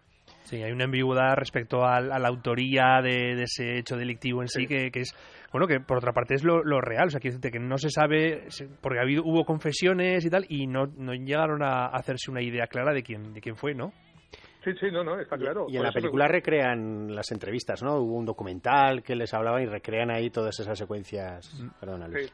A mí me, me, recuerda a veces al cine Scorsese por lo ágil, por, por el montaje rápido, por el hecho de hablar a cámara y en otras a una película de los Cohen, porque esto vendría a ser un gran grandes escritores de la estupidez americana no es Fargo, pero, pero se, le, se le parece. Incluso en los títulos de crédito finales vemos escenas reales de esas entrevistas para que el espectador se dé cuenta de, que, de que no es exageración lo que le han contado, ¿no? Simplemente, pues eso, eh, mencionar que todas estas cosas pasan cuando tu madre te saca del colegio. Quiero decir, la importancia de una buena educación también es para el futuro es importante y, bueno, que las, las actrices tan geniales que Alison Jenny hace buena la madre de Norman Bates casi y Margot Robbie pues es un descubrimiento y, para arriba. ¿eh? Antes de dar las notas, Conexiones Garrido tiene algo que decir. eso es, porque em, cuando eh, Tonya Harding eh, logró ese triple salto que llaman triple axel, axel o algo así, ¿no? durante los eh, nacionales en Estados Unidos y tal, el, la música que estaba sonando cuando ella hizo su, su performance era la música de em, Danny Elfman para el Batman de Tim Burton. Y eh, eh, Margot Robbie el año pasado, o hace dos años, hizo de Harley Quinn una de las eh, heroínas villan, barra villanas del mundo de Batman. Cada vez son más la Liga de la Justicia, cada vez son más retorcidas las, las, conexiones. Vamos con las notas, Alberto. Para mí es un siete y medio. Eh, Ricard. Ocho y medio. Alfonso. Seis y medio. Fran. Siete. Luis. Siete y medio. Muy bien. Ah, eh, eh, Guillermo tenía encargado ver la enfermedad del domingo y como al final no ha podido venir, no ha podido conectarse con nosotros, nos ha mandado un texto que si os parece os leo y hago especial hincapié en que es de pertenece a Guillermo, no es no es mío. El, el director malagueño Ramón Salazar vuelve a demostrar que sabe contar muy bien las historias dramáticas familiares, conocido por su faceta de guionista en dos títulos de gran éxito en taquilla como Tres metros sobre el cielo y Tengo ganas de ti, magníficamente interpretadas por Mario Casas y eso no lo dice Guillermo ni lo digo yo tampoco que me lo ha mandado mi hija por WhatsApp. En su cuarto largometraje como director cuenta la historia de dos mujeres que se reencuentran 35 años después. Kiara de 43 años interpretada por Bárbara Leni y Anabel en un papel reservado a Susi Sánchez con la que ya había trabajado en 10.000 noches en ninguna parte, la anterior película del director y por el que la actriz valenciana fue candidata al Goya en la categoría de actriz de reparto. Ambas demuestran su capacidad interpretativa y están excelentes en un trabajo que en muchos momentos requiere una exposición física, sobre todo en el caso de Bárbara Leni.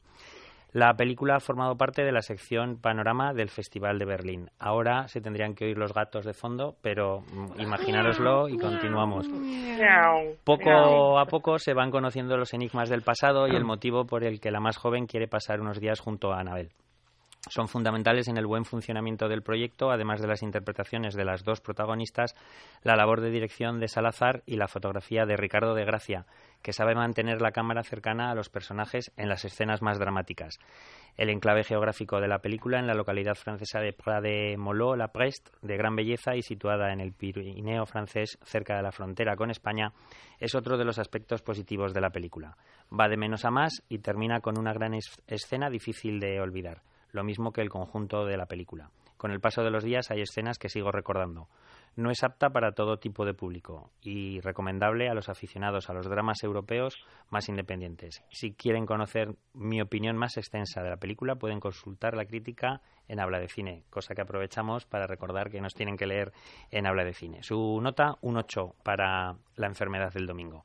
Y terminamos el bloque, segundo bloque de estrenos con En la sombra, Alfonso, película del turco alemán Fatiakin. Fatiakin. Sí, eh, parece ser hoy, no sé si empezar a hablar en alemán, pero dos de las películas que he presentado son de esta nacionalidad. Eh, en la sombra es eh, la película que ganó en, en, Cannes el premio a Mejor Actriz para Diane Kruger y que además ganó en los Globos de Oro el, premio a Mejor Película de habla no inglesa, que sin embargo no, ha pasó, no pasó el corte de nueve finalista en, en los Oscar. en la sombra es una historia en la Alemania actual eh, bueno, de hace una década aproximadamente, pero bien, podría ser actual, en la cual pues nos cuenta un poco el odio, ¿no? Eh, narra la historia de una madre, de una madre que pierde a su esposo y a su hijo mm. en un atentado con bomba en, no sé si es en Múnich. Hamburgo, creo que en Hamburgo, en una ciudad eh, importante alemana.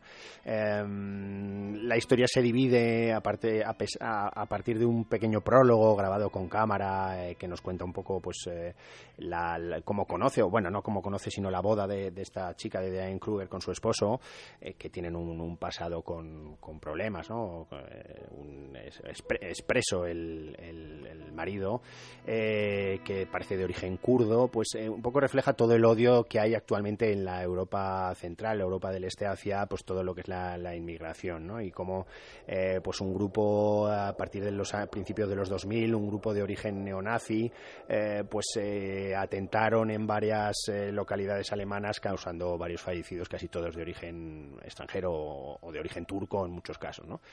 Em, la película está argumentada o, mostrada en, como en tres fases. Una inicial en la que nos muestra el, duelo, digamos, de, de esta mujer eh, destrozada por, por, la barbarie.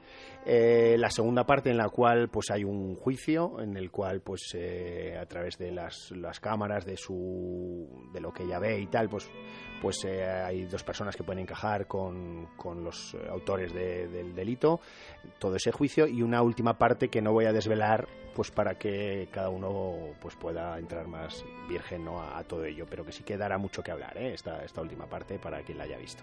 Una película que para mí va de, más a menos, pero que creo que, alcanza una línea bastante correcta en toda su, su proyección y sobre todo una Diane Kruger que es absoluta dominadora de la película de, principio a fin y que, pues, ¿por qué no? Podría haber estado también en alguna nominación o en algún premio más, ¿no? Eh, no sé si en los George del año que viene, quizás. ¿No le dieron un premio en Cannes? En Cannes, sí, sí, ya lo he comentado, ah, que ganó el premio a Mejor Actriz, pero bueno, eh, ha quedado un poco olvidado ya, Cannes han pasado muchos meses, pero bueno, una película muy, muy interesante. Sí, a mí también es una película que me, gustó, sobre todo destaco lo que dices tú, la, interpretación de Diane Kruger, que tiene momentos que son de, ponerse, de ponerte la piel de, gallina, ¿no? Y sí que me interesa eh, todo de la película, quizás el final no tanto, pero también tiene su, su miga, ¿eh? pero la parte central, toda la parte del juicio, a mí también me, interesa mucho. El final, como no puedo hablar de ello, ya, eso lo he querido pasar. pero yo creo que lo mejor es la presentación eh, de personajes y del planteamiento del el, problema que, o sea, el, el, atentado terrorista, cómo le cambia completamente la vida a esta, a esta mujer y, y luego el, el, juicio también está muy bien. Quizás a mí hay una cosa que me chirrió un poco en el, en el juicio y es el, el, actor que interpreta al abogado defensor. Tiene una cara de malo que dice, ah, puesto aquí para que sientas una versión hacia él, pero de, entrada, ¿no? Y eso no sé, es un poco, queda un poco artificioso. Es una película súper áspera en la que ni siquiera las relaciones familiares llegan a... A, a, calar, sí. y, a, aliviar el dolor que siente esta mujer, ¿no? Al revés casi, ¿verdad? Sí, en algunos momentos lo, lo excita, exactamente, sí, sí. Bueno, yo creo que si no me equivoco y sé que estáis deseando que me equivoque, no la ha visto nadie más, ¿verdad? Fran Ricard, ¿no la habéis visto? Luis tampoco. No. Bueno, pues vuestras notas, Alfonso Pues y yo, Alberto. yo le voy a dar un 7. Yo también otro 7. Nos vamos entonces con el clásico de la semana. Como sabéis vosotros y como saben nuestros oyentes, cada semana un miembro de la redacción de Habla de Cine elige una película para comentar y, hablar de ella. Una película, un clásico que nosotros llamamos, una película que no es actual, que no es un estreno y que de alguna forma nos ha, nos ha supuesto, nos supuso algo cuando, cuando la vimos. En esta ocasión le tocaba a Fran y ha elegido Brubaker, el drama carcelario de Stuart Rosenberg, eh, interpretado por Robert Redford. Que, cuéntanos, Fran, ¿por qué has elegido esta película? Que la tienes entre tus favoritas. Pues porque eh, esta película fue, digamos, el inicio del fin. Fue cuando empecé a descubrir que por mucho que luches contra, contra las cosas, por mucho que luches, no puedes contra el sistema, ¿no? Entonces fue, mm, ya digo, fue cuando empecé a descubrir que, que está muy bien tener ideales, está muy bien luchar por las cosas, pero que al final tienes que luchar, en, en principio empezar por ti mismo, ¿no? Porque al final nada va a cambiar. Eh, las cosas llevan así millones de años y no vamos a conseguir cambiar nada, ¿no? Puedes cambiar tu entorno, puedes cambiar, puedes intentar pelear por, por cambiar cuatro cosas alrededor de, tu entorno, pero que al final todo pasa, como decía, ¿eh? todo pasa y todo queda, pero no consigue no consigues cambiar nada, ¿no? Y aquí es lo que intenta Brubaker, está basado está basado en hechos reales eh, la historia real de Tom Martin, eh, que se infiltró en, la cárcel de Arkansas, como he dicho ya antes eh, el Presi, y entonces ingresó como, como preso y estuvo un tiempo para ver cómo, cómo eran, para ver de primera mano las condiciones en que vivían los convictos, ¿no? Observar la, corrupción, la dejadera de las autoridades, el, el mantenimiento, todo lo mal que está, y lo mal que tratan y sobre todo la violencia, ¿no? Hay una, una violencia latente allí, eh, palizas sin, por, por cosas nimias, en fin, eh, palizas aleatorias, gente con castigos extremos y, y, intenta pues intentan encauzar la, prisión y, y ve que que se gasta todo el dinero, que no hay presupuesto, no hay dinero para nada, pero que no hay nada. O sea, que aquello se está cayendo a pedazos, como literalmente al final pasa, que se cae un tejado y, tienen seguro para que por si lo invaden los chinos, pero no tienen asegurado el tejado, ¿no? De todo esto se puede decir porque ya, tiene casi 40 años, entonces. Y entonces, pues, descubre, eh, pasado un tiempo, que a través de la historia de Abraham, preso que lleva allí más años que las piedras de los cimientos, que, que, hay, que hay un cementerio clandestino de presos, de prisioneros asesinados en la cárcel. Y entonces empieza a luchar por darle, digamos, por darle luz a eso, porque lo que no entiende es como hay gente que está dentro de la cárcel y gente que está fuera con el digamos habiendo hecho lo mismo no él no puede explicarle al que está dentro que está dentro por haber matado a una persona cuando los que están fuera lo han hecho igual entonces y, fue, ya te digo, es lo que de esta película fue lo que me llamó la atención, ver sobre todo el, principio, el principio me parece súper brillante, cuando entra como cuando entra de, prisionero, cuando va a la, a la, comida, cuando le sale mm. los gusanos en la comida y, demás, y, ver, ver lo que lo que en sí lo que lo que no puedes cambiar, ¿no? Eh, lo intentó, pero claro, se encontró con que como le dicen, al final la prisión no, le cuesta un duro al contribuyente. Entonces. Nombrabas, Fran, a Abraham, el actor que interpretaba y que daba vida a este personaje, Richard Ward, falleció antes de que se estrenara la película y creo que está dedicada, al final en los títulos de crédito sale una dedicatoria una dedicatoria para él. A mí hay, hay mm, dos cosas de esta película que quería comentar. Una que cuando la vi en su momento me impresionó muchísimo eh, la trampa inicial que se desvela cuando ya llevamos media, media hora de película. Eh, recuerdo que es lo que, lo que me dejó una huella más vívida y ahora mm, treinta y tantos años después es prácticamente lo que recordaba con más, con más lucidez. Y ahora que la he vuelto a ver, lo que más me ha impresionado ha sido ver a Morgan Freeman hecho un, un chaval, un yogurín, eh, delgadito, pelón, musculado y, bueno, ha sido fue una sorpresa porque no lo recordaba yo, por supuesto, para, para nada.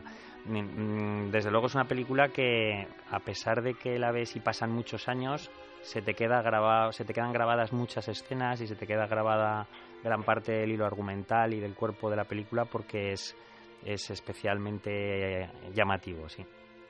Alfonso, creo que también la, estuviste viendo. Sí, bueno, eh, yo he, de reconocer que la tenía muy olvidada y no recordaba prácticamente nada del film. y, al poder recuperarlo ayer o antes de ayer cuando la vi, eh, y me impresionó mucho esto que has mencionado de ese, de ese giro de la mm. primera media hora, porque si no recuerdas nada ni has leído nada, pues yo creo que es uno de los puntos fuertes de la historia. El no conocer eso yo creo que, que de alguna forma eh, gana, hace que gane la película para el espectador y sobre todo pues es la lucha contra el gran poder ¿no? y el darse cabezazos por tratar de, de encontrar un sentido mm, no, ya a la propia cárcel sino al menos hacer que, que los presos pues eh, tengan una vida allí digna no porque se habla mucho de claro es que estos han asesinado no entonces ¿qué, pasa? no pasa nada porque me lo carguen no no pues este, los presos también tienen sus derechos y, como tal tienen que tener una serie de, de, como digo de, derechos que le hagan ahí la vida de alguna forma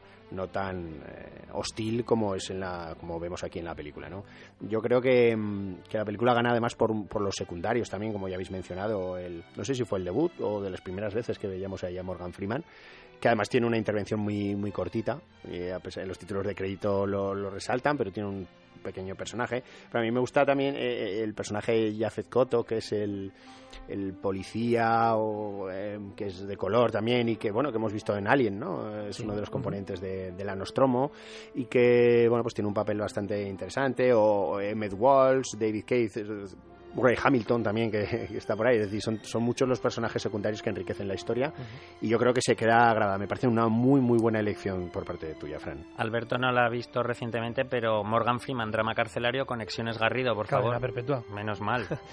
¿Puedo hacer otra conexión? Por supuesto. Más, mucho, mucho, mucho más evidente. Y es que Stuart Rosenberg dirigió esta película en 1980, pero 13 eh, años antes había dirigido otro drama carcelario con la Paul Newman.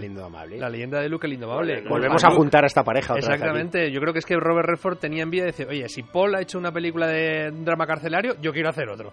Y dijo, Stuart, otra conexión, Terror en Amityville también, es este señor, que Fran también habló de ella, la versión de Amityville. Un director que, que, que, nació en, eh, en, la televisión y que obtuvo sus, mejor, sus mayores reconocimientos, incluso creo que obtuvo un, un Emmy por, por algún episodio de The Defenders, que es una serie que en los 60 tuvo bastante. Y su debut en la dirección eh, de largometrajes, yo os lo recomiendo. Una película que se llama El Sindicato del, del Crimen, con Peter Falk eh, Colombo, que me parece que tuvo una nominación por esa película, y una película muy, muy, muy interesante. Una película años, a principios de los años 60, a finales de los 50, no recuerdo. Es de la escuela de Sidney Lumet, de gente que venía también de la televisión y triunfaron luego en el cine. Ricardo, ¿vas a comentar algo? No, eh, lo de las conexiones, que, habéis dicho lo de terror en Amityville, en la película de este año, de hace nada, de hace un mes, Amityville, sale uh, terror en Amityville, o sea que sale un trozo rodado por Stuart. Sí, correcto. Oye, la música de Lalo Schifrin. Eso es, sí, sí. Yo lo único que quisiera es llevarme un poco la contraria a Fran en el sentido de ese pesimismo que, que rezumaba al principio con su, con su intervención. Y es que yo creo que, al fin y al cabo, el hecho de que se haya de que eh, se pudiera hacer esta película basada a, su vez en un, en un libro de unas memorias de un de un de una prisión etcétera eh, de alguna manera sí que yo creo eh, o quiero ver un, cierto hilo de optimismo de decir bueno pues si se ha podido hacer un libro y una película es que algo de alguna manera se puede cambiar. Hay siempre un, un camino a, la esperanza no y además bueno pues eso lo que decía Fran decía eso de todo pasa, el, el, verso de Machado es todo pasa, nada queda, pero nuestro es, es, pasar, pasar haciendo camino, es decir, que hay que de alguna manera hay que intentar poner nuestra piedecita. No podemos decir, bueno, porque no se puede hacer, lo dejamos. Correcto, yo también quería mencionar eso. de hecho, la cárcel eh, fue denunciada después de la publicación y, y, se cambió y se modificó hasta las leyes, o sea, que, que, sirvió de algo. Y ese plano final yo creo que es esperanzador también. Es, eh, Al final hay un reconocimiento a la labor y a la moralidad y a la ética de este, de este personaje interpretado por por Robert Redford. Bueno, Fran, pues ya has visto que el jefe te ha lavado el gusto de la elección, lo que te garantiza posiblemente una semana más fuera de la, de la nevera. Y haciendo, ya para, para cerrar el clásico y continuando con las conexiones, ya que hemos mencionado a Robert Redford y a Paul Newman, nadie habéis dicho nada del vídeo que ha corrido en las redes sociales de Alberto durante este fin de semana haciendo el Paul Newman. Esperaba más comentarios al respecto, pero bueno, ha quedado. Yo es, que, yo es que no veo nada de payasos, tío. Tiene que ser una cosa que sea. ¿Qué, ha hecho? ¿Una película o algo? que yo no veo nada así. recupera, recupera, recupera tu WhatsApp. Prefiero, prefiero tener, prefiero no mantener la idea del ser como lo tengo. gracias, Fran. De momento, Fran, muchas gracias por la elección de esta semana y si os parece pasamos a la sección Netflix para terminar ya el podcast de hoy. Eh, Ricard, eh, ¿viste el, estreno de esta semana de Netflix que se titula Mute? Sí, sí, uh, mudo, la, han traducido, me parece bien. Uh, es, bueno, la cuarta película. A mí la verdad es que me hacía bastante ilusión verla, porque uh, las otras... Déjame terminar, Fran. me dice que me hacía ilusión verla cuando me la, cuando me la asignaron. porque es la, la, la cuarta película de, de Duncan Jones. Eh, lo vamos a decir ya, ya se nos lo quitamos de encima, el hijo de David Bowie. Um, que por cierto le dedica al final de, al final de la película posiblemente lo mejor a y su madre le, dedica a él y a una niñera que tuvo ¿eh? ah, que también murió que también murió recientemente. Bueno uh, me hacía ilusión porque realmente me había gustado mucho Moon su primera película me había gustado mucho Código Fuente la segunda. Warcraft no me había gustado mucho, pero tampoco me pareció desastrosa, como mucha gente, a mucha gente sí que le pareció y bueno, volvía a la ciencia ficción, volvía a, una, a una película futurista y a mí realmente me llamaba mucho la atención. Mm, una vez dicho esto, bueno, la película va de un chico que, que, que, por, tiene un, un accidente de pequeño y es mudo por, por este problema que tuvo y mm, trabaja en, en en un, en un Berlín futurista de allá de, dentro de unos 30 años aproximadamente, unos 2050, así, trabaja en la barra de un bar de una especie de club eh, de noche bastante similar a los de ahora, a excepción de, de, cuatro cositas así de tecnología más avanzada. Intenté buscar a Santi ahí en la barra, pero no lo vi. Eh, yo también. yo también. Yo, lo que yo lo primero que pensé eh, calculando 2050 que algunos de esta mesa ya seguramente no estarán y otros sí que estaremos todavía seguramente. ya, nos tomaremos algo, Ricard, en ese eh, momento. Entonces, entonces, bueno, este chico está súper enamorado de una de las camareras, de una compañera de trabajo, pero esta compañera mm, ya nos da a entender, y a él incluso, sin acabar de hablar claro, ah, le da a entender que ah, tiene un secreto, tiene algo, le oculta algo que no puede saber. Ah, de repente esta chica desaparece y la película va un poquito eh, sobre la búsqueda de esta chica y cómo este, este hombre, el mudo, tiene que moverse, pues, eh, tiene que codearse con personas de gente de mal vivir que también, por lo que nos dice Duncan Jones, existirán en el año 2050 y algo. la definición, una vez dicho esto, me gustaría decir que la definición de tostón, de la palabra tostón, se hizo para ah, definir cosas como mute o como mudo. Realmente la película es aburridísima, o a mí me, o a mí me aburrió muchísimo. La historia mm, me pareció, no, o sea, no me enganchó en ningún momento, me importaba, cuando llevaba media hora de película me importaba un pepino quién el secreto de la chica, quién era el, bueno, el malo, me importaba un pepino el mudo, pero de una manera ah, es que me daba igual. La acabé de ver porque siempre intento acabar de ver las películas, pero es de estas que la podría haber dejado perfectamente. Y mm, no salvo ni las interpretaciones. Eh, creo que, que, son interpretaciones pues normalitas, normales y corrientes, que no tienen, eh, vamos, que no, que no, no tienen nada de especial. Eh, la puesta en escena de este Berlín del futuro y tal, pues sí, que puede estar bien, pero tampoco aporta, desde mi punto de vista, tampoco aporta absolutamente nada súper creativo. O sea, yo no pido que, acierten, que acierten el futuro, que pero me gusta cuando hacen algo futurista que sea algo creativo, como lo era uh, Blade Runner, como lo es uh, las del coche que, de, que viaja al futuro, el regreso al futuro, eran, no aciertan, pero por lo menos son creativos en, en imaginarse algo, ¿no? Aquí, más allá de que te traen la comida unos aparatos que vuelan, exacto, pues realmente no, no, no hay nada realmente creativo.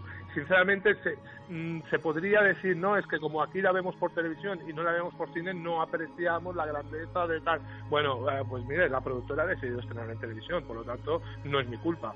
Um, y tampoco creo que la película en cine ganara mucho, sinceramente. Uh, honestamente, creo que es un fiasco, falla, Uh, en la película es, fallida totalmente, pero uh, como Duncan Jones, digamos que ha hecho dos películas que me gustan. Perdona, Alfonso, hemos perdido un segundito a Ricard, vamos tú, sí. Yo estoy bastante en la línea de, de Ricard. Eh, por eso no, por eso lo hemos perdido, porque estás en su línea. Estoy en su línea y entonces he continuado su discurso. Es cierto que Duncan Jones, pues yo también lo tengo en un pedestal desde que lo descubrí con Moon, que me parece magistral, en una película que además está nuestro Sam Rockwell nominado a los Oscar y Calle Scodelario, que eh, lo hemos visto en El Corredor del Laberinto recientemente. Eh, pero aquí sí que me gusta que sea la recreación en Alemania, no me gusta que todo este tipo de películas así, cyberpunk, neo-noir y tal, pues que, que nos lleven a un, pues no lo sé, a un Londres o nos lleve sobre todo a, un Washington, Los Ángeles o Nueva York. Me gusta que sea en Alemania y además un podcast muy alemán. Nos, vamos a despedir todos en alemán. Auf Wiedersehen. Auf Wiedersehen. Entonces eh, sí que me gusta toda esa recreación, el diseño de producción, todo eh, ese toque ahí, como he dicho, cyberpunk, eh, está chulo, pero yo creo que la historia, que además mezcla desde, por supuesto, la corrupción, corrupción policial, habla de pederastia, de temas muy delicados en la historia, de toda una red muy corrupta, pero creo que el guion se pierde a medida que vamos avanzando y, coincido con Ricard en que llega un punto que a pesar de que me gusta Alexander Skarsgård como lo hace, porque tanto en los momentos que habla como en los que no, como muestra eso tiene que aportar a él mucha gestualización y lo hace de una manera muy sutil para mostrar cuando habla con un niño esa dulzura o cuando está encabreado con un adulto. Me gusta su interpretación, la destaco de hecho, pero es de lo poco destacable del film. Me parece que tanto eh, Paul Rudd como Justin Theroux que aparecen por aquí con esas historias que son en teoría paralelas pero que convergen, pero pierdes el interés. Se va, se va yendo con un final demasiado alargado y una historia que se vuelve plomiza. Hemos echado un euro más para que Fran pueda dar también su opinión. Se nos había acabado la cinta, pero hemos echado un euro. Fran. El tostón es poco. O sea, está, rozando el castigo bíblico. No me parece, mm, no me parece, vamos, me temo que gran gran parte de los estrenos que nos mande Netflix va a ser, va a ser este tipo de cine. La historia no tiene por dónde cogerla. Él es un Amis, él además es un chico Amis, sea que lo, cual no entiende que hace un chico a mí trabajando en una discoteca de noche. Y lo único que puedo destacar es que el tío tiene unas manos prodigiosas para trabajar la, madera, ¿tú ves? Eso algo entiendo y eso vi, vi que sí, que, que si realmente él hace lo que eso, que tampoco lo hace, porque el, el, Ascar este, este, actor, este no es, esto no es, no es tallista, pero que no me, en ningún momento me llama la atención nada se pierde totalmente y lo que estás deseando que se acabe, por favor, que se acabe prontito, prontito, porque es que... Pues son dos, más de dos horas, ¿eh? Mm. Ya lo sé que son más de dos horas. A mí, me lo, sabes bien, ¿no?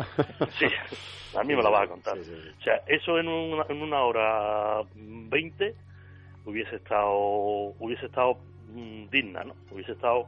que se le podría haber sacado algo de partido, pero dos horas largas, por favor. Terminamos entonces con las notas, Alfonso.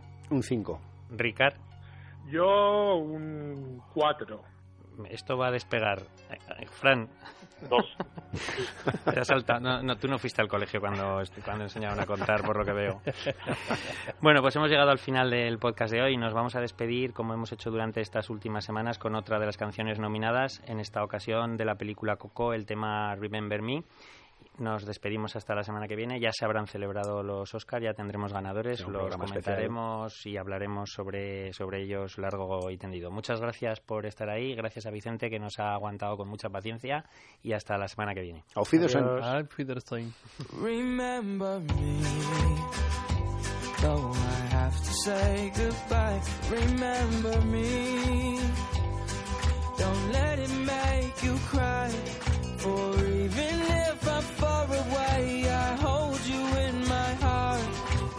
sing a secret song to you each night we are apart.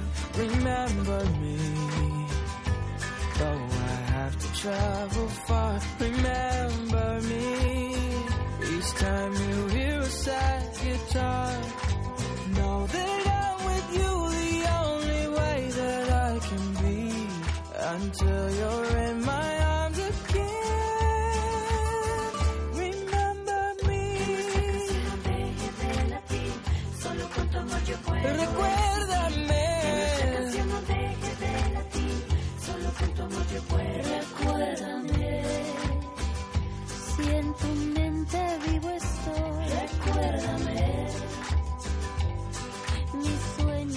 te doy. Te llevo en mi corazón y te acompañaré. Unidos en nuestra canción, contigo ahí estaré. Recuérdame. Si sola crees estar.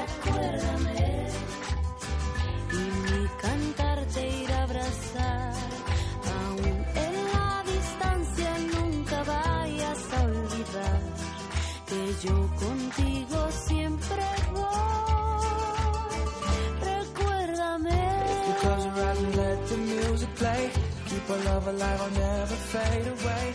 If you close your eyes and let the music play, keep our love alive, I'll never fade away. If you close your eyes and let the music play, keep our love alive, I'll never fade away. Remember me, for I will soon be gone. Remember me, and let the love we have live on.